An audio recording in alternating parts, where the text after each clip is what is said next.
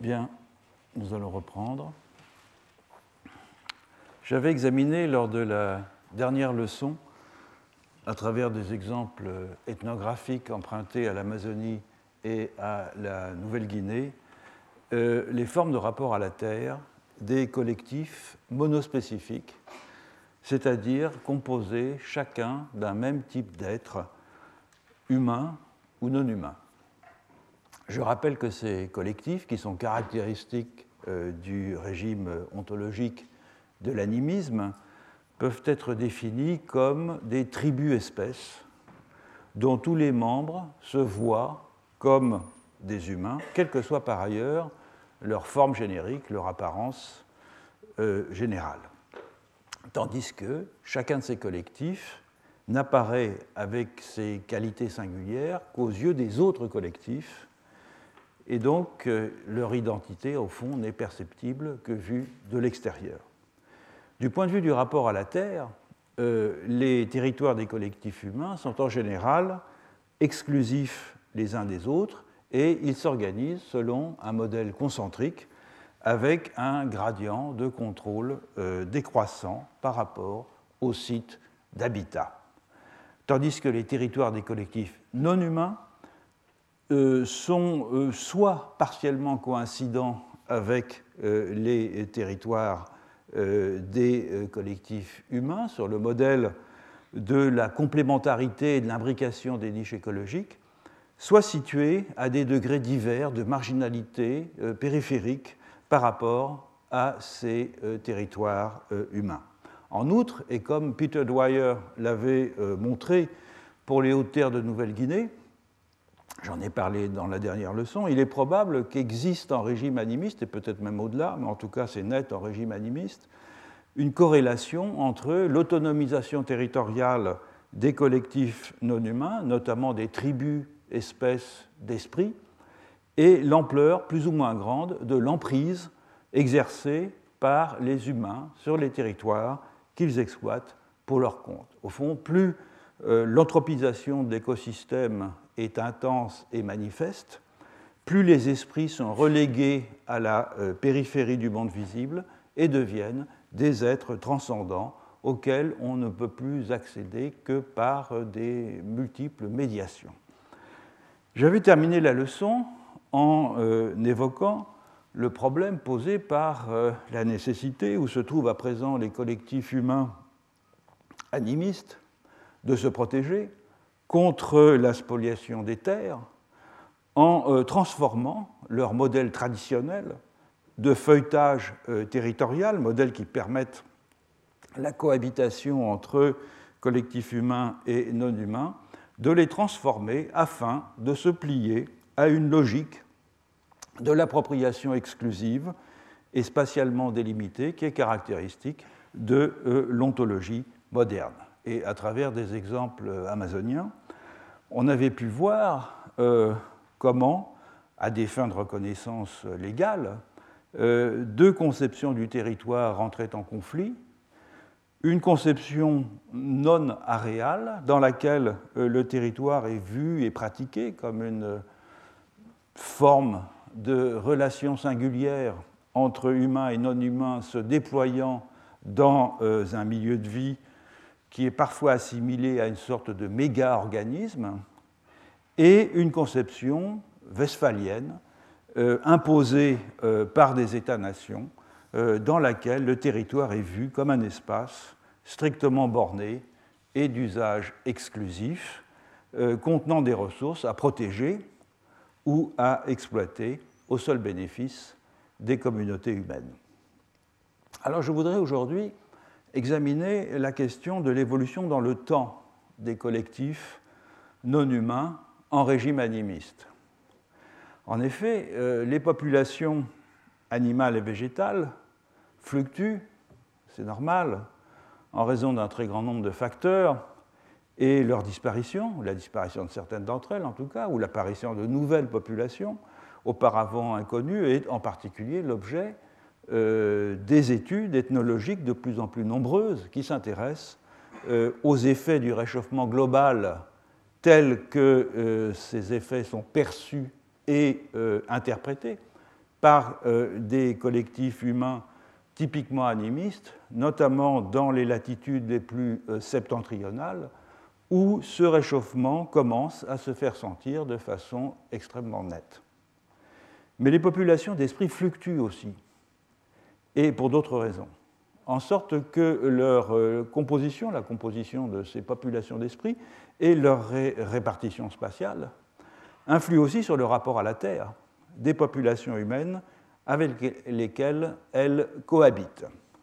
Et c'est ce que nous allons voir avec un cas très intéressant qui est celui des Yukagir de Sibérie euh, septentrionale. Alors, je me donne la bibliographie des textes dont je vais principalement me servir euh, aujourd'hui. Pour euh, examiner la façon dont ont évolué les collectifs d'esprit chez les Yukagir, on dispose de deux sources ethnographiques précieuses, séparées par presque un siècle. La première est une imposante monographie euh, publié par l'ethnographe russe Valdemar Jokelson en 1910 et 1924, euh, en deux volumes, enfin trois volumes, même il y en a un troisième volume que je ne mentionne pas ici, qui synthétise plusieurs missions de recherche chez les Yukagir, dont la plus tardive fut menée en 1901-1902 dans le cadre de la euh, célèbre Jesup North Pacific Expedition, supervisée par Franz Boas, qui a donné toute une série de trésors euh, euh, ethnographiques, de monographies ethnographiques sur les populations de part et d'autre du détroit euh, de Bering. la deuxième monographie est celle publiée par l'ethnologue danois Rane Villerslev en 2007, qui rend compte de son enquête de terrain chez les Yukagir dans les années 1999-2000. Entre ces deux dates, aucune enquête euh, ethnographique d'envergure n'a été menée dans cette population. On a des travaux de type statistique, on a des travaux de type euh, économique, mais on n'a pas véritablement euh, d'enquête ethnographique en profondeur par des gens maîtrisant en particulier la langue autochtone. Alors, qui sont les Yukagir Ils vivent dans la partie la plus septentrionale de la Sibérie orientale, dans un territoire bordant l'océan euh, glacial euh, arctique et qui ne représente plus qu'une faible fraction de ce qu'il était au moment où les Russes ont conquis cette région au XVIIe siècle, ce qui fait que d'environ 5000 euh, que les Yukagir étaient à cette époque, leur population a diminué jusqu'à un peu plus de 1000 aujourd'hui, où ils sont répartis en deux poches éloignées d'environ 500 euh, km l'une de l'autre, euh, le long de la rivière Colima, sur la basse Colima, en bordure de l'océan, qui jouxte donc les Chukch, qui est une autre population sur laquelle la Jesup North Pacific Expedition a apporté des informations précieuses aussi, et l'autre, la haute Colima, limitrophe d'une autre population locale aussi extrêmement intéressante que les, travaux ethnographiques, notamment de Jokelson, euh, ont euh, éclairé, qui sont les Koryaks, et non loin d'une région euh, orifère où fut édifié à l'époque soviétique l'un des plus denses réseaux de camps de déportation du Goulag. Voilà la, carte de Jokelson avec les, donc les deux poches le long de la Colima, ici, la basse Colima, la haute Colima, et ici l'ensemble de la zone peuplée jadis par les Yukagir. Il faut dire que ce sont des étendues gigantesques et que 5000 euh, personnes dans cette euh, immensité, c'est très peu euh, de monde et encore à l'heure actuelle, enfin pas à l'heure actuelle puisque ça c'est la carte de la fin du 19e siècle, la densité de population, on le verra, est très faible. Ça, c'est la carte actuelle. Vous voyez qu'elle a peu changé. On a toujours le, noyau de la haute Colima, le noyau de la basse Colima, sauf que euh, des Tchouks se sont installés en bordure de l'océan glacial arctique entre euh, les euh, Yukagir et l'océan. Vous pouvez noter aussi qu'il y a une différence dans la qualité des cartes entre le 19e siècle et à présent.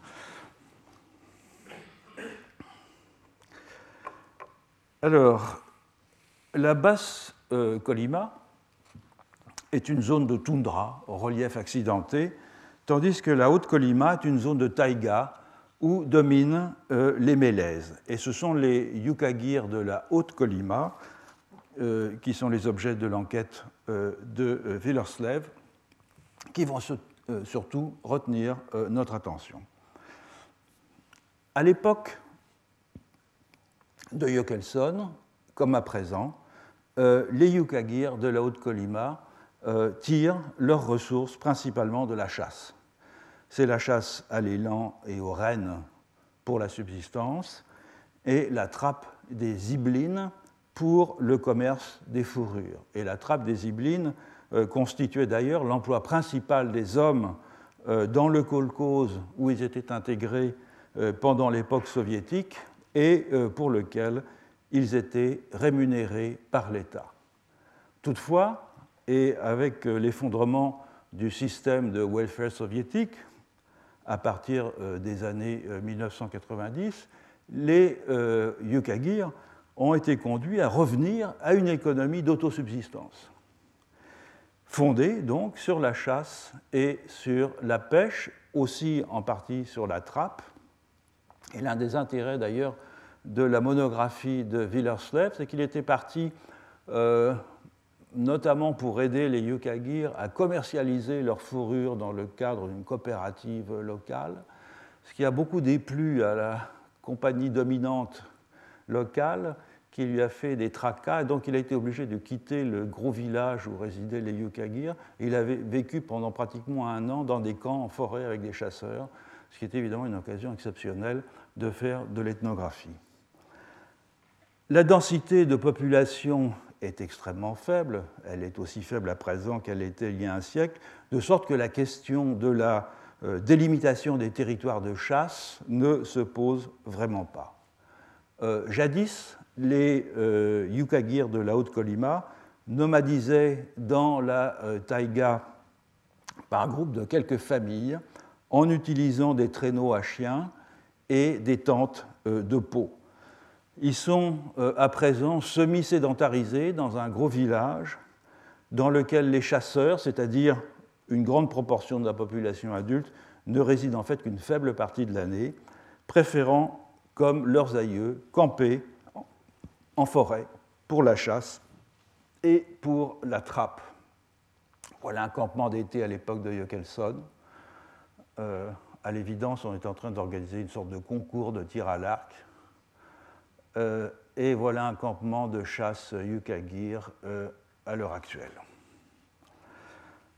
Encore maintenant, et en dépit d'un long contact avec les Russes, et malgré la politique d'extirpation des superstitions religieuses de l'époque soviétique, les Yukagir peuvent être qualifiés comme des animistes absolument prototypiques.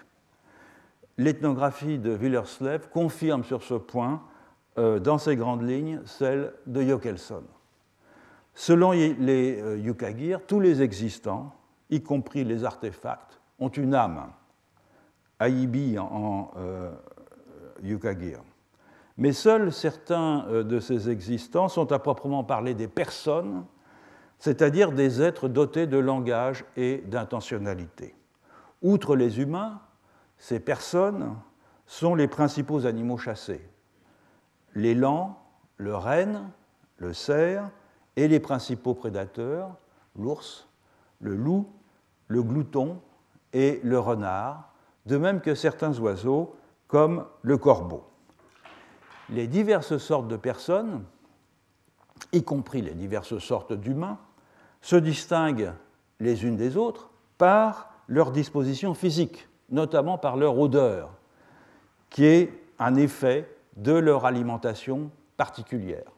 Une, informatrice de Villerslev disait Je ne peux pas vivre avec des Russes parce que je ne peux pas supporter leur odeur. Et comme l'écrit euh, euh, je le cite, les différents types de personnes pensent de façon différente et la source de cette différence est la spécificité des corps. On a donc bien ici la bipolarité absolument typique euh, de l'animisme, une continuité transspécifique des intériorités qui se combinent à une discontinuité, à une différenciation des physicalités qui forment la base du recrutement des collectifs.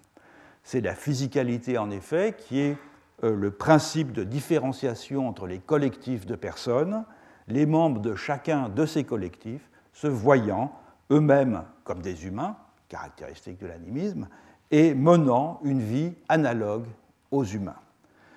Et lorsqu'ils sont euh, euh, loin des humains, en forêt, dans les rivières, les animaux, les esprits, les poissons récupèrent une forme humaine. Là aussi, c'est un leitmotiv caractéristique de l'animisme qu'on trouve dans tout l'archipel animiste. Et euh, ils vivent, comme l'écrit Willerslev, dans des maisonnées euh, similaires à celles des humains. Toutefois, et comme c'est presque toujours le cas en régime euh, animiste, les membres des collectifs non humains qui vivent comme des humains conservent dans leur physicalité des signes de leur identité originelle, si vous voulez. En témoigne euh, cette anecdote d'une visite aux gens Rennes que rapporte un informateur de Willerslev. Vous notez que c'est une anecdote et pas un mythe. Je cite donc euh, le, chasseur euh, euh, que rapporte Willerslev. C'était durant la guerre. Je suivais une harde de rennes depuis longtemps, au moins six heures, jusqu'à la rivière Popova. Durant la nuit, j'ai fait un feu, mais je n'ai pas pu dormir. Je n'avais rien à manger et j'avais froid. Au matin, j'ai chaussé mes skis et j'ai continué à suivre l'Arde. J'avais le sentiment d'être observé. J'ai alors aperçu un vieillard tout près de moi, habillé à l'ancienne. Il m'a souri et il m'a fait signe de le suivre. Je me suis aperçu que ses empreintes étaient celles d'un renne, ce que j'ai trouvé étrange car il était chaussé de skis. Alors ici, une petite parenthèse. Les Yukaigir euh, chaussent, enfilent sur leurs skis, non pas des peaux de phoque, euh, mais, euh, comme on les appelle ici, mais des peaux de renne. C'est-à-dire, ils prennent la peau des pattes des rennes de façon, disent-ils, lorsqu'ils marchent à, à, ski, lorsqu'ils glissent à ski, à imiter le bruit des rennes qui marchent sur la neige. Une des choses qui est intéressante d'ailleurs dans cette affaire, c'est que c'est extrêmement classique dans toutes les populations périarctiques, tant en Amérique du Nord qu'en euh, Sibérie, que les pièces du vêtement euh, qui sont euh, fondées sur des peaux et des fourrures représentent sur le corps des humains, sont placées à la même situation que la place où ces euh, euh, fourrures et ces peaux euh, sont sur le corps de l'animal. Il y a donc une reproduction dans le corps humain du costume animal. C'est une parenthèse. Alors, donc, il suit le vieillard, il est lui-même chaussé de ski, hein, voilà un chasseur yukagir à, ski, vous remarquez, c'est des skis extrêmement larges qui sont façonnés par eux-mêmes. Et Derrière une colline, il y avait un grand camp avec une trentaine de tentes. Il y avait des gens de tous âges, des enfants qui jouaient, des femmes qui cuisinaient. Le vieillard m'emmena à sa tente et euh, se mit à parler à sa femme en grognant, comme le font les reines. Et elle lui répondit pareillement. Qui sont ces gens? me demandai-je. La femme me servit de la viande, mais c'était du lichen. C'était pas mauvais, puis j'avais très faim peu à peu, j'ai commencé à oublier qui j'étais, quel était le nom de ma femme et le nom du village. Pendant la nuit, j'ai rêvé que j'étais entouré de reines. Et quelqu'un me dit Ta place n'est pas ici, va-t'en. Je suis alors parti. Les gens de mon village ont été surpris de me voir. Ils pensaient que j'étais mort, car j'étais parti depuis plus d'un mois, alors qu'en réalité, dans ses souvenirs, il est parti deux jours. Il semble que les gens que j'ai rencontrés étaient des reines, et j'aurais dû les tuer, mais alors je ne le savais pas. C'est un thème donc qui est absolument classique, celui du chasseur, qui euh, finit par adopter le point de vue de la tribu-espèce animal qu'ils visitent et euh, qu'ils voient donc comme des humains. C'est un leitmotiv des récits animistes qui nous informe ici sur la nature du collectif rencontré et sur sa euh, territorialité. On en trouve de très nombreux exemples euh, chez les Inuits et dans les populations amérindiennes du nord de l'Amérique septentrionale. Le, chasseur, incapable euh, de voir qu'il a basculé dans la perspective du collectif animal qu'il visite et qu'il voit donc comme des humains ce qu'eux-mêmes voient comme des humains, puisqu'ils se voient comme des humains, il a donc basculé dans leur, dans leur, dans leur perspective, le chasseur devient fou aux yeux des autres euh, euh, humains s'il ne parvient pas à revenir rapidement dans son environnement familier. En atteste de façon exemplaire deux dessins euh, faits par un chasseur inuit que j'avais utilisé il y a des années dans mon cours sur les images animistes, que Ingold a également commenté dans son livre sur The Perception of the Environment. C'est euh, deux images faites par un, informateur de Bernard Saladin d'Anglure, inuit. La première image, elle montre un face-à-face euh, entre un chasseur et un caribou. Donc le caribou, c'est le nom local en Amérique du Nord du renne. Le chasseur est troublé car le comportement de l'animal est étrange, il est immobile, il dévisage le chasseur, il s'offre à lui pour être fléché, et ça c'est aussi caractéristique, euh, c'est ce que disent d'ailleurs également les Yukagir quand ils chassent le renne, c'est absolument caractéristique du discours des chasseurs de toute la zone périarctique.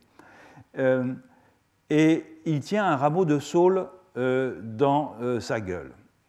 Le chasseur est perplexe, il fuit le regard du caribou, il ne décoche pas sa flèche, et le dessin suivant montre ce qui se serait passé si le chasseur avait tiré.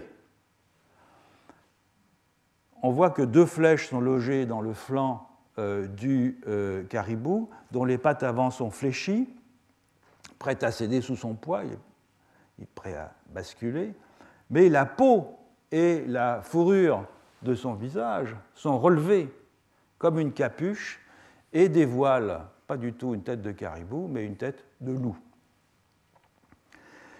Et euh, le caribou pacifique montre ainsi, en fait, sa nature déguisée. Il est un prédateur en costume de caribou. Je vous rappelle que très souvent, euh, le terme par lequel on désigne le corps, c'est le terme par lequel on désigne le costume, l'habit, le vêtement. Quant au chasseur, il a un regard de dément, car il a vu ce qu'il n'aurait pas dû voir. Il a vu le caribou décapuchonné, euh, exhibant son intériorité lupine en quelque sorte. Il a basculé dans le point de vue du caribou loup et il a de ce fait perdu son humanité. Donc c'est un thème qui est très courant euh, dans toute cette euh, région périarctique. Alors revenons maintenant au Yukagir. Les principaux collectifs de personnes animales, on l'a vu, sont composés de grands mammifères très mobiles. Les rennes, les élans, mais aussi les loups, euh, dont les territoires de parcours sont en général euh, éloignés euh, de ceux des humains, peuvent se rencontrer à l'occasion, et c'est seulement dans des circonstances exceptionnelles, comme celle relatée par l'informateur de Villerslev, qu'un humain parvient à visiter l'un de ces collectifs, et on peut donc dire qu'en principe, les territoires des collectifs d'humains et les territoires des personnes animales, très mobiles les euh, uns comme les autres, ne coïncident pas. Mais la chose se complique du fait qu'une autre catégorie de non-humains est quant à elle très territorialisée. Ce sont les esprits des lieux. Comme c'est normal pour un collectif animiste, les Yukagir cohabitent avec une pléthore d'esprits. Mais en un siècle, entre la monographie de Jokelson et celle de Villerslev, ces esprits semblent avoir perdu une grande partie de leur diversité.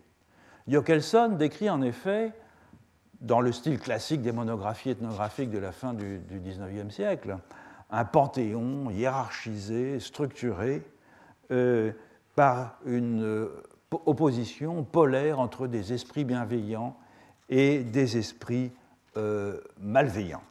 Les esprits bienveillants sont ceux qui, pour l'essentiel, concourent aux activités humaines en veillant sur les animaux ou en veillant sur des sites particuliers, tandis que les esprits malveillants sont ceux qui causent des maladies et que les chamans mobilisent à leur profit euh, soit pour les combattre, soit au contraire pour se servir euh, d'auxiliaires contre d'autres mauvais esprits. Beaucoup d'esprits sont immanents, sont présents partout, euh, à l'exception notable, justement, des maîtres des lieux et d'une catégorie d'esprits malveillants résidant dans l'inframonde. Toutefois, la distinction entre maître des lieux et maître des espèces animales n'est pas aussi simple. Voyons cela d'un peu plus près. Selon Jokelson, donc, les esprits bienveillants sont hiérarchisés, chacun de ces esprits étant assujetti à la catégorie d'esprit qui lui est immédiatement supérieure. Tout en haut de la euh, pyramide, on trouve trois grands maîtres. Trois grands maîtres qui régissent chacun un domaine géographique. On a le maître de la Terre, qui gouverne les maîtres des sites terrestres, puisque chaque montagne, chaque forêt, chaque toundra, euh, chaque lieu sur la Terre a son maître. Il en va de, de même avec le maître des eaux douces, à qui sont subordonnés les maîtres des rivières, des lacs, des sources, et avec le maître de l'océan, qui veille sur les maîtres des baies, des fjords, des détroits, etc. Les maîtres, ils vivent généralement en famille, bien que certains soient célibataires. Par exemple, le maître, selon Jokelson, le maître de la rivière Colima est un esprit femelle, tandis que le maître de la rivière Omulevka est un esprit mâle. Ensuite, assujetti aux esprits maîtres des lieux, et donc en dernière, instance aux trois grands maîtres de la terre, des eaux douces et de l'océan, viennent, en ordre de préséance, les maîtres des animaux, qui sont assimilés à des esprits bergers qui donc euh, conduisent les animaux sauvages comme les pasteurs conduisent ici leurs troupeaux de rennes. Il y en a pour chaque espèce. Ainsi, le maître des ombres arctiques, qui est un poisson particulièrement apprécié euh, des Yukagir est assujetti, ce maître, au maître de la rivière où le poisson réside, lequel maître de la rivière est lui-même assujetti euh, au maître des eaux douces. En outre, chaque animal a un esprit maître qui lui est propre. Jokelson prend bien soin de préciser que ce n'est pas son âme, ce n'est pas l'âme de l'animal, mais bien un gardien individuel. Et c'est cet esprit qui, en principe, doit donner son consentement au chasseur pour que l'animal soit tué. Cela dit, Jokelson rapporte de nombreuses euh, anecdotes dans lesquelles les Yukagir disent qu'ils ont tué un renne, par exemple, ou un élan, parce que l'animal l'a bien voulu. Et l'on ne sait pas qui, dans ce cas, de l'animal personne ou du gardien, euh, a consenti euh, à sa mort. Quoi qu'il en soit, dans cet empilement de responsabilités, on voit que le personnage qui compte, c'est en fait l'esprit maître du lieu. Et c'est l'esprit euh, maître du lieu, et c'est donc le plus territorialisé. Car l'échelon supérieur, à savoir les maîtres des domaines géographiques, n'est au fond qu'une sorte d'abstraction, tandis que les échelons inférieurs, le gardien de l'espèce et le gardien de l'animal, sont inféodés, euh, quant à eux, au maître du lieu. Un siècle plus tard, lors de l'enquête de euh, Villerslev, il ne reste plus rien de cette hiérarchie des esprits, si ce n'est le maître du lieu et puis l'animal personne dans son collectif, comme on l'a vu avec l'anecdote de la visite aux gens Rennes. Villerslev rapporte euh, en effet que les Yukagir contemporains ont un savoir vague, confus, à propos des esprits qu'ils appellent tous génériquement Chosien, qui est le terme russe pour maître, chef, patron. C'est comme ça qu'on appelait Staline, par exemple. Et bien qu'ils reconnaissent l'existence de différentes sortes d'esprits, euh, associés chacun à des lieux, à euh, des genres de milieux euh, et à des espèces animales, il se, révèle, incapable de les nommer soit individuellement, soit par type, ou même de fournir des indications sur leurs caractéristiques individuelles. Certains yukagir peuvent décrire en détail la personnalité d'esprit associée à des rivières où ils ont l'habitude d'aller chasser, mais ils ignorent tout de ce panthéon hiérarchisé euh, dont euh, brosse le euh, tableau. De même, ils sont très ambivalents quant au fait de savoir si tel ou tel esprit est plutôt bienveillant ou plutôt malveillant. Comme le dit avec fatalité un informateur de Villerslev, je le cite, Tous les esprits que nous connaissons veulent nous tuer, les bons, nous n'en savons rien. Il est certes probable que chez les Yukagir, comme dans d'autres populations euh, sibériennes périarctiques, la russification, qui date, on l'a vu, d'au moins trois siècles, et la soviétisation euh, intensive des autochtones, notamment par le biais euh, de la scolarisation dans des internats pour des périodes excédant parfois dix ans, qui était la norme pendant toute la période soviétique, enfin pendant la, période euh, postérieure euh, soviétique après la guerre, euh, ces phénomènes ont causé une perte relative des savoirs locaux, en particulier des connaissances portant sur la composition des populations d'esprit et sur leurs caractéristiques. Donc c'est probable, mais il est en fait beaucoup plus probable encore que le panthéon de Jokelson représente une construction artificielle tirer des informations euh, d'un très grand nombre euh, d'individus, reconstitués euh, dans un tableau général dont il est douteux qu'aucun Yokagir, même à l'époque de Yokelson, ait eu une vision d'ensemble. C'est un péché mignon auquel la plupart des anthropologues se livrent, c'est-à-dire qu'ils ramassent des informations d'un très grand nombre d'informateurs, et puis ensuite, dans les monographies qu'ils livrent, eh bien, toutes ces informations apparaissent sous une forme cohérente, mais il est rare qu'un individu euh, maîtrise l'ensemble du savoir qui repose dans la monographie ethnographique que euh, l'ethnologue euh, propose ensuite. Car au fond, dans tout l'archipel animiste, le rapport rituel aux esprits, il est pragmatique et non réflexif.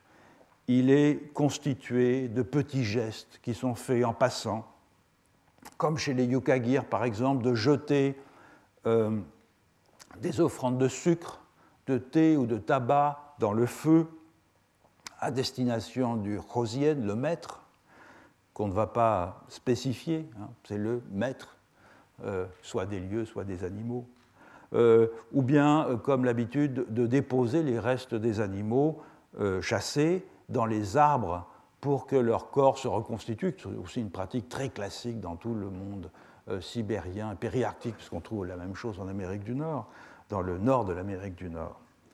Euh, ou bien euh, dans le fait, par exemple, d'interpréter un rêve ou une rencontre bizarre comme un message transmis par un esprit ou par l'âme d'un animal. Donc en réalité, le rapport aux esprits devient euh, réflexif lorsqu'un incident se produit qui oblige à se poser des questions quant aux intentions des esprits euh, à l'égard des humains. Par exemple, si une conséquence malheureuse euh, a pu être causée de façon involontaire par une action humaine assimilable à un manque de respect, par exemple, à l'égard d'un animal ou à l'égard de son esprit protecteur. C'est même une circonstance de ce genre dont j'étais moi-même le témoin lors de mon séjour chez les Hatchoirs, qui, euh, ainsi que je le rapporte dans euh, Par-delà nature et culture, a constitué l'un des événements déclencheurs de mes réflexions sur l'animisme. Je me permets de, rappeler l'anecdote parce qu'elle est très proche d'une autre anecdote sur laquelle je reviendrai, que relate euh, Villerslev. Donc, la femme de, l'homme chez qui euh, je résidais alors, qui s'appelait Chumpi, euh, s'était fait mordre près de la maison par un serpent fer de lance, un serpent extrêmement venimeux.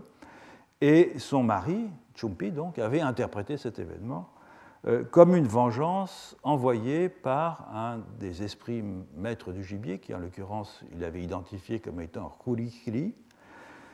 Ce sont donc les mères du gibier qui veillent sur les animaux de la forêt. En effet, Chumpi venait, euh, par les hasards du troc, d'acquérir un fusil, et après une longue période durant laquelle il n'avait euh, pu chasser qu'à la sarbacane. De sorte qu'ayant rencontré une troupe de singes laineux, il en avait tué plus que nécessaire. Et il avait ainsi manqué à euh, l'éthique de la chasse, il avait rompu la convention implicite qui euh, lie les hachoirs aux esprits protecteurs du gibier, et évidemment les représailles n'avaient point tardé. Euh, et donc c'est en conversant avec lui, pour tenter de, de dissiper le sentiment de culpabilité qui l'accablait, qu'il me tint les propos suivants que je retranscris fidèlement. Je les avais cités dans Part de la nature et culture, donc je cite euh, Chumpi, les singes laineux, les toucans, les singes hurleurs, tous ceux que nous tuons pour manger, ce sont des personnes comme nous. Le terme personne ici, je traduis, c'est Eins, c'est-à-dire en fait tous les êtres qui ont une âme, c'est-à-dire qui ont une capacité de communication et qui ont une capacité au fond de se voir comme des humains. Le jaguar aussi, c'est une personne, mais c'est un tueur solitaire. Il ne respecte rien. Nous, les personnes complètes, c'est comme ça que les humains se désignent, c'est-à-dire ils ont, ils ont euh, par rapport aux autres personnes d'autres qualités, notamment la, capacité euh, de communiquer euh, de façon plus efficace que les autres types de personnes. Nous, les personnes complètes, nous devons respecter ceux que nous tuons dans la forêt, car ils sont pour nous comme des parents par alliance. Ils vivent entre eux avec leur propre parentèle, ils ne font pas les choses au hasard, ils se parlent entre eux, ils écoutent ce que nous disons, ils s'épousent comme il convient. Nous aussi, dans les vendettas, nous tuons des parents par alliance, mais ce sont toujours des parents. Et eux, aussi, ils peuvent vouloir nous tuer. De même, les singes laineux, nous les tuons pour manger, mais ce sont toujours des parents. Donc, ambivalence caractéristique. Et au fond, jamais euh, auparavant, euh, ça se passait à peu près six mois, peut-être huit mois après le début de mon terrain, euh, ni lui ni aucun autre Hachoir n'avait été aussi prolixe euh, à propos de la vie sociale des collectifs animaux ou à propos des risques encourus lorsque l'on déplaît aux maîtres qui veillent sur le gibier. Et donc c'est l'événement tragique, au fond, dont Chumpi s'imputait la responsabilité, qui l'avait conduit à s'interroger sur la conduite euh, qu'il avait tenue et, sur, euh, et interprété euh, en retour la conduite des esprits, ce qu'il n'y avait pas lieu de faire dans les circonstances ordinaires. Et d'ailleurs, je m'empresse d'ajouter que la femme de Chumpi a survécu sans dommage à sa morsure, pour vous rassurer. Eh bien, René Villerslev rapporte une anecdote tout à fait semblable. Il campait en forêt depuis deux semaines avec un groupe de chasseurs Yukagir sans qu'ils parviennent à tuer un seul animal. Il y avait des traces d'élan absolument partout, mais jamais ils ne réussissaient à apercevoir un seul élan. Et puis un chasseur du nom de Yura parvint à tirer sur un élan. L'animal tomba à terre, et puis il se releva, et en dépit du fait que Yura continuait à tirer, l'élan s'éloigna et disparut. Et quand Yura revint euh, au camp, il était très perturbé. Et voilà ce que euh, rapporte de ce que disait Yura. Il était juste à 10 mètres, criait-il. Je lui tirai dessus cinq ou six fois, mais il est parti. Rosienne, le maître, est venu me voir la nuit dernière en rêve et il me l'a donné. Alors pourquoi l'a-t-il repris? On n'avait pas ce genre de problème à la rivière Omulevka. Oui, opinent les autres chasseurs, le Rosienne de la rivière Omulevka n'avait pas de problème avec nous. Et on voit que la réaction de Yura est identique à celle de Chumpi. C'est un événement inattendu, un événement même peut-être improbable, c'est-à-dire un serpent tout près d'une maison ou bien un élan qui se relève après qu'on lui ait tiré dessus, euh, qui va déclencher une démarche réflexive quant à l'activité pratique dans laquelle ces deux personnages, ces deux chasseurs sont engagés, euh, à savoir la chasse, bien sûr. Et suite à cet événement, les maîtres du gibier ne sont plus seulement des êtres euh, anonymes dont on vous dit qu'ils existent, dont on a appris depuis l'enfance qu'ils existent, et qui jouent un rôle dans la vie des humains. Il y en a un qui s'est manifesté concrètement, euh, ou qui au contraire a refusé de se manifester, donc qui a pris de l'épaisseur, et euh, sur la conduite duquel il convient de s'interroger. Alors, ce qui est intéressant dans le cas du chasseur Yura, le chasseur Yukagir, et qui contraste avec la situation euh, dans euh, laquelle se trouve le chasseur Hatchwar, c'est que le maître en question, celui qui lui avait donné l'élan en rêve mais qui l'a repris, ce maître est localisé en quelque sorte par défaut. Le Chosienne du lieu qui a visité euh, Yura dans ses rêves, dans son rêve, ne se comporte pas comme le Chosienne de la rivière Omulevka. Tandis que le maître du gibier, Kurikiri, qui punit Chumpi, le chasseur Hachuar, à travers sa femme, qui le punit d'avoir tué sans nécessiter euh, plus de singes laineux qu'il n'était nécessaire, est certes un esprit individualisé, mais au fond, personne ne sait où il réside vraiment. Autrement dit, l'uniformisation des esprits Yukagir par rapport au tableau hiérarchique de Jokelson a abouti à ce que l'une des catégories d'esprit, l'esprit des lieux, devienne prééminente par rapport aux autres. Et cette mise en relief de la territorialité des collectifs d'esprit n'est pas accidentelle. En fait, elle correspond, comme on va le, voir, à une tendance euh, générale, si on peut dire, de la vie des esprits en euh, Asie centrale.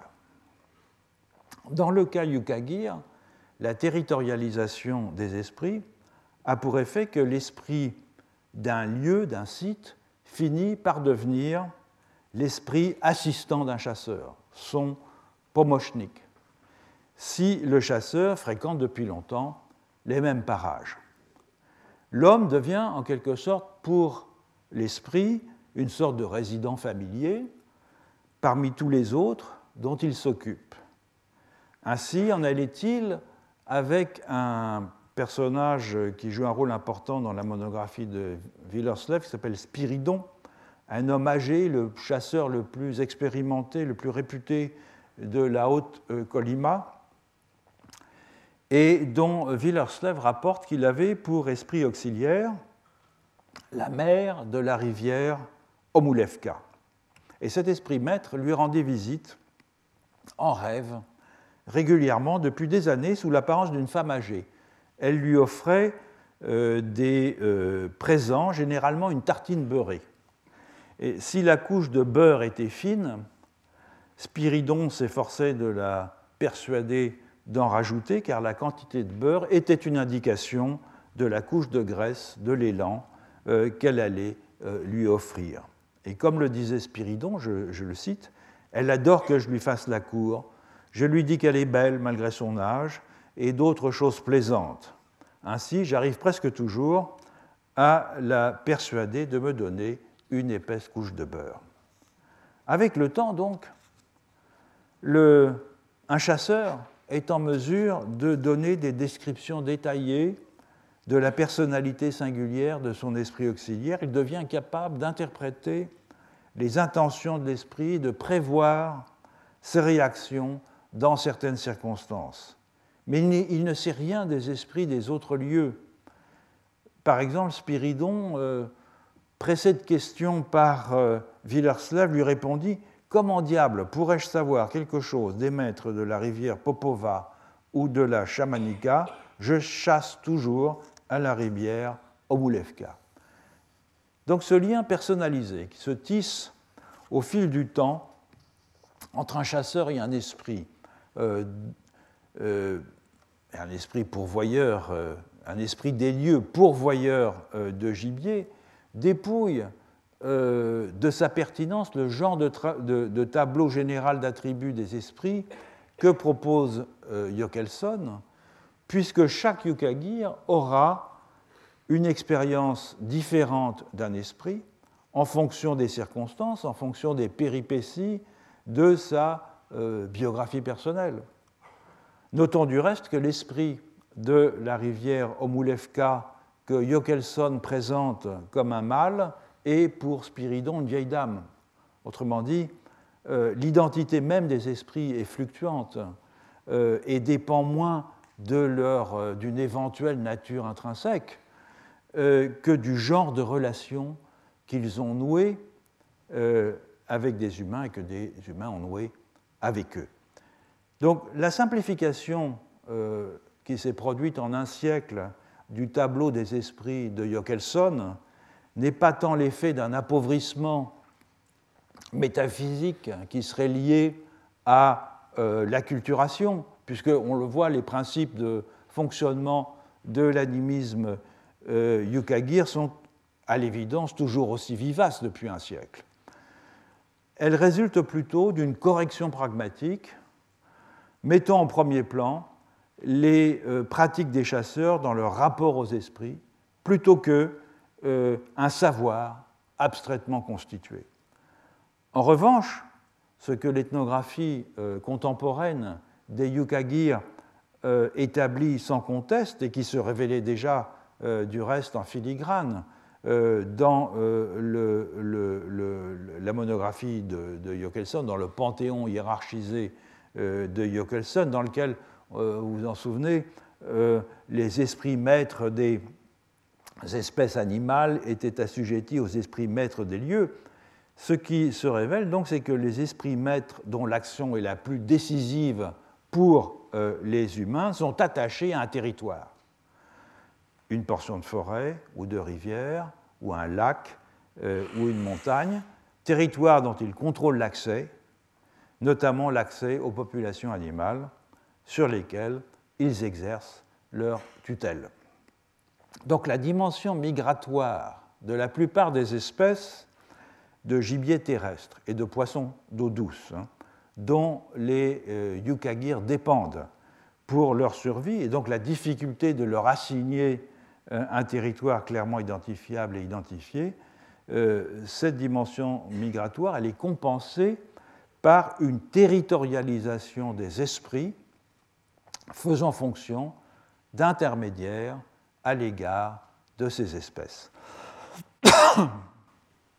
Cette tendance à la territorialisation, elle s'accentue, je l'ai dit, à mesure que l'on descend vers le sud de la Sibérie et vers le nord de la Mongolie. Le phénomène a été euh, euh, noté par les spécialistes de la Sibérie sous la forme, euh, en général, d'une série de contrastes entre, dans l'organisation sociale, dans les croyances religieuses, entre les peuples de la zone septentrionale et les peuples de la zone méridionale. Je pense par exemple à Robert Amaillon qui, dans son livre La chasse à l'âme, euh, distingue deux formes de chamanisme dans la région, qui est le chamanisme, qui serait le chamanisme de chasse des peuples de la taïga et le chamanisme qu'elle appelle d'élevage des bourriates euh, méridionaux. Un autre auteur qui a insisté sur ce contraste entre euh, la, partie septentrionale de la Sibérie, la partie méridionale et le nord de la Mongolie, c'est Morten Pedersen. Euh, c'est un, spécialiste des Darshad de, Mongolie, et il a poussé cette distinction plus loin dans un article du Journal of the Royal Anthropological Institute, euh, dans un, article qui s'appelle Totemism, Animism and North Asian Indigenous Ontologies, qui est un article intéressant sur lequel je m'appuierai dans la mesure en particulier où sa typologie présente euh, l'avantage, au fond, de faire appel à des catégories analytiques que j'avais moi-même proposées. Euh, selon euh, Pedersen, la, frange septentrionale est à dominante animiste. Elle correspond aux régions de toundra, et de taïga de la Sibérie du nord-est et de l'extrême-orient russe. Elle est peuplée par des ethnies du phylum paléo-asiatique, c'est-à-dire les Yukagir, justement, les Tchoukch, les Koryaks, et de, des familles turciques, c'est-à-dire les Yakoutes, et altaïques, c'est l'ensemble Tungouz, avec les rameaux Evenk et Even. Tandis que la zone méridionale, à savoir les steppes du plateau mongolien et ses franges forestières, euh, est surtout habitée par des peuples de la famille ouralo-altaïque, les Bouriates, les Alks, les Darshad.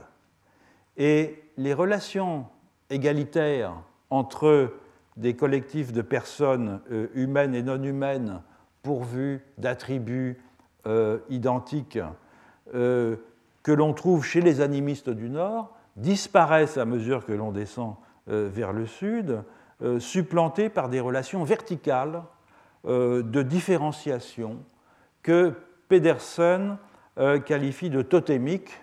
Alors, le, terme est très discutable puisqu'il concède lui-même qu'il n'existe pas en Sibérie de cas avérés de totémisme. Euh, il y a bien sûr des cas où des clans ou des moitiés reçoivent des noms euh, d'animaux, mais on ne trouve aucune trace d'une identification euh, entre les membres de ces groupes de filiation et une espèce éponyme. Or, lorsque l'on examine les caractéristiques que Pedersen appelle totémiques, qu'il attribue à la Sibérie méridionale, en fait, on s'aperçoit qu'elles sont beaucoup plus proches de ce que j'ai appelé un système analogiste.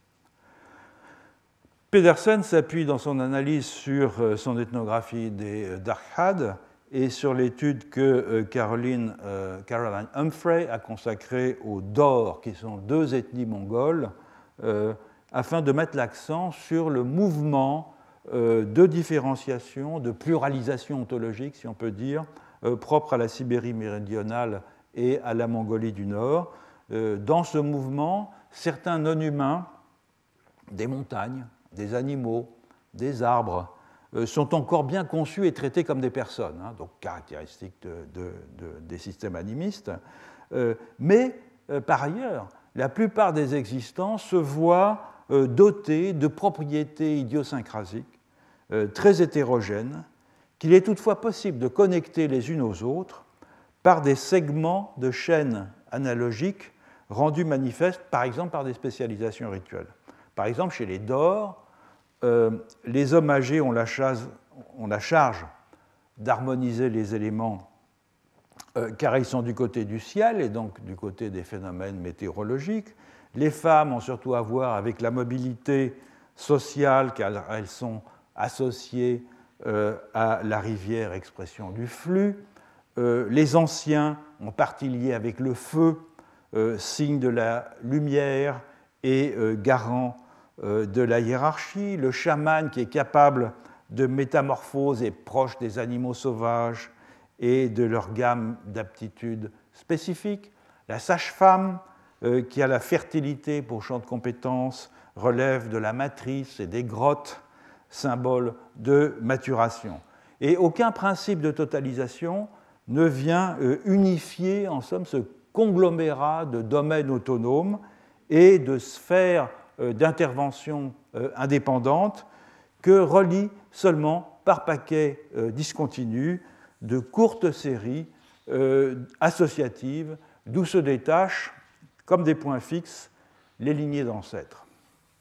Alors des traits animistes demeurent, dont les chamans, qui sont les seuls capables de franchir les frontières de ce cloisonnement hiérarchique et de cette association de domaines compartimentés, et donc seuls capables de transcender euh, la fragmentation euh, ontologique, mais ce sont surtout les esprits des morts que les chamans mobilisent et non plus les auxiliaires animaux, comme c'est le cas des chamans de la partie euh, septentrionale.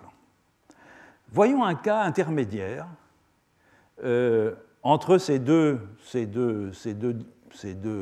régimes, en quelque sorte, celui de la Sibérie septentrionale et celui de la Sibérie méridionale et du nord de la Mongolie.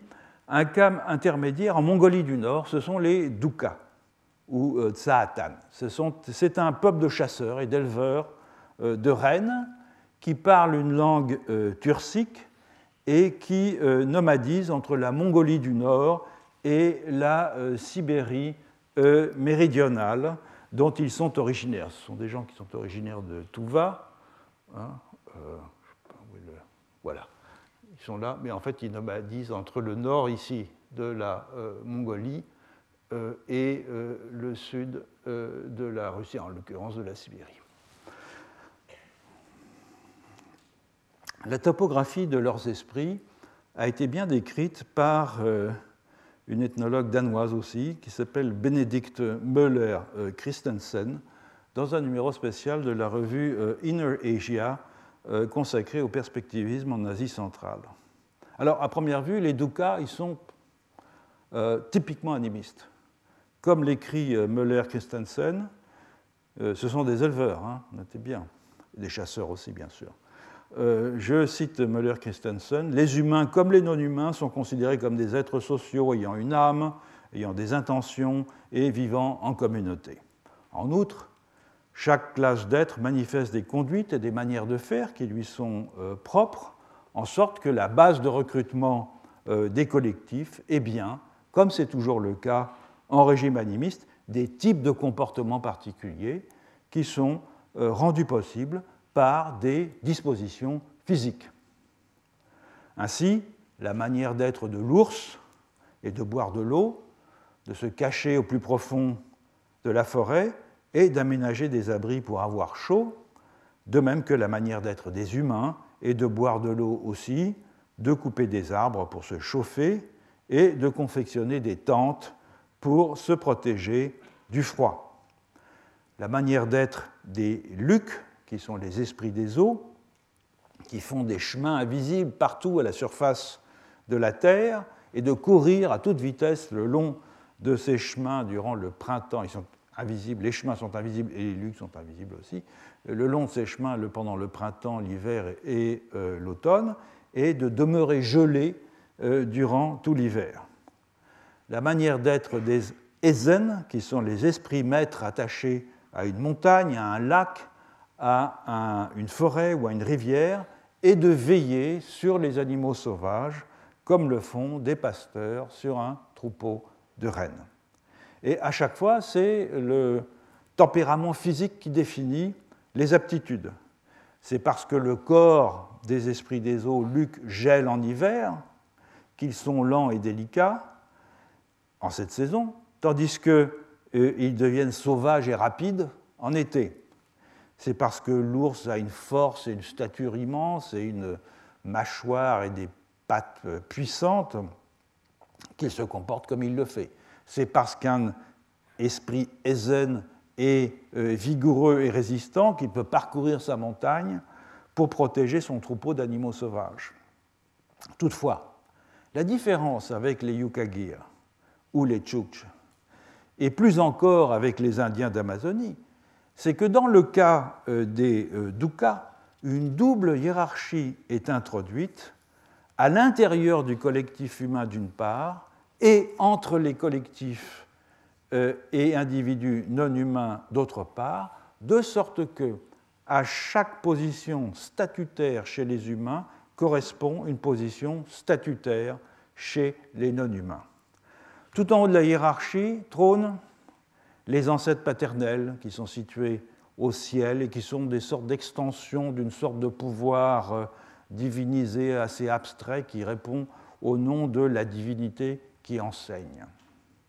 Sur Terre, c'est là que c'est vraiment le plus important, sur Terre, euh, l'échelon supérieur est constitué par les maîtres Ezen, tant les maîtres humains, à savoir les chefs de famille, que les esprits maîtres des lieux et des animaux. On trouve ensuite les chamans, puis les ongones, c'est-à-dire les esprits auxiliaires des chamans, puis les esprits des eaux luc, puis les kafdag, c'est une race d'esprits souterrains, puis viennent les humains ordinaires, suivis par les animaux, et enfin les Schutger, qui sont des fantômes malicieux qui jouent des tours aux humains. Or, chaque catégorie d'êtres n'entre en relation qu'avec une autre catégorie d'êtres de même niveau hiérarchique, constituant ainsi des domaines d'interaction euh, bien séparés entre humains et non humains. Ce sont les chefs de famille qui interagissent avec euh, les maîtres des lieux et les maîtres des animaux. Ce sont les chamans qui interagissent avec les ongones. Ce sont les humains ordinaires qui interagissent avec les lucs et avec les kafdag, etc. Chacun de ces champs de relations constitue une zone de compétences réciproques et de compétences qui sont ajustées les unes aux autres, une sorte, en somme, de territoire exclusif, parfois délimité dans l'espace, parfois lié à un type de milieu, et réunissant des humains et des non-humains de même niveau. Par contraste donc avec la hiérarchie des esprits euh, Yukagir proposée par euh, Jokelson, cette hiérarchie euh, des dukkha, des niveaux de responsabilité et des domaines d'action, elle est bien réelle et elle correspond à l'inflexion analogiste qui commence à marquer les systèmes animistes à mesure que l'on descend vers le sud de euh, la Sibérie. Donc par rapport à ce que j'ai appelé le transect de la transcendance euh, dans la dernière leçon, c'est-à-dire ce phénomène de marginalisation euh, progressive des esprits à la périphérie des territoires humains, que donc, Peter Dwyer a mis en lumière en Nouvelle-Guinée, nous avons avec les Dukas l'amorce d'un modèle analogiste dans lequel c'est un principe hiérarchique interne qui vient feuilleter les territoires en les combinant comme autant de sphères d'interaction différenciées entre des humains et des non-humains. Il s'agit d'un dispositif ingénieux, il faut le souligner, pour un collectif de pasteurs nomades extrêmement mobiles, euh, qui se déplacent sur de très grandes distances. Plutôt que de revendiquer un territoire qui leur serait absolument exclusif, les Doukas transportent en quelque sorte avec eux des territoires compartimentés, correspondant à des formes de relations singulières et s'ajustant à chaque fois aux euh, spécificités des lieux qu'ils parcourent. Ça, c'est un, campement Douka. Voilà le parcours par les Doukas de cet immense territoire. Donc le territoire n'est plus un découpage parcellaire de l'espace au profit des humains, c'est une compartimentation des genres d'interaction entre les êtres distribués dans un espace fluide et constamment renouvelé par la pratique. Voilà, donc dans la prochaine leçon, je, continuerai à me pencher sur les inflexions analogistes des collectifs euh, animistes euh, d'Asie centrale, notamment en examinant la variante locale du perspectivisme, qui est très intéressante parce qu'elle n'est pas euh, interspécifique, c'est-à-dire les animaux adoptent le point de vue des humains et vice-versa, comme c'est le cas en Amazonie, comme c'est le cas en Amérique du Nord septentrionale, comme c'est le cas évidemment en Sibérie du Nord. Elle est, euh, cette variante locale, intraspécifique, c'est-à-dire que les humains euh, vivants adoptent le point de vue euh, des humains morts et vice-versa. Et ceci, donc, je l'examinerai afin de mettre en évidence les conséquences de cette transformation du point de vue du rapport à la Terre. Et je conclurai enfin, puisque ce sera la dernière leçon, sur le problème le plus, général de l'anthropocentrisme apparent du régime sociologique de l'animisme, euh, qui est une forme d'existence commune dans laquelle les euh, collectifs non humains n'ont voix au chapitre, notamment dans leur rapport au territoire, qu'à travers ce que disent d'eux les collectifs humains. Et la question de savoir s'il y a un moyen d'échapper à cette euh, aporie. Voilà.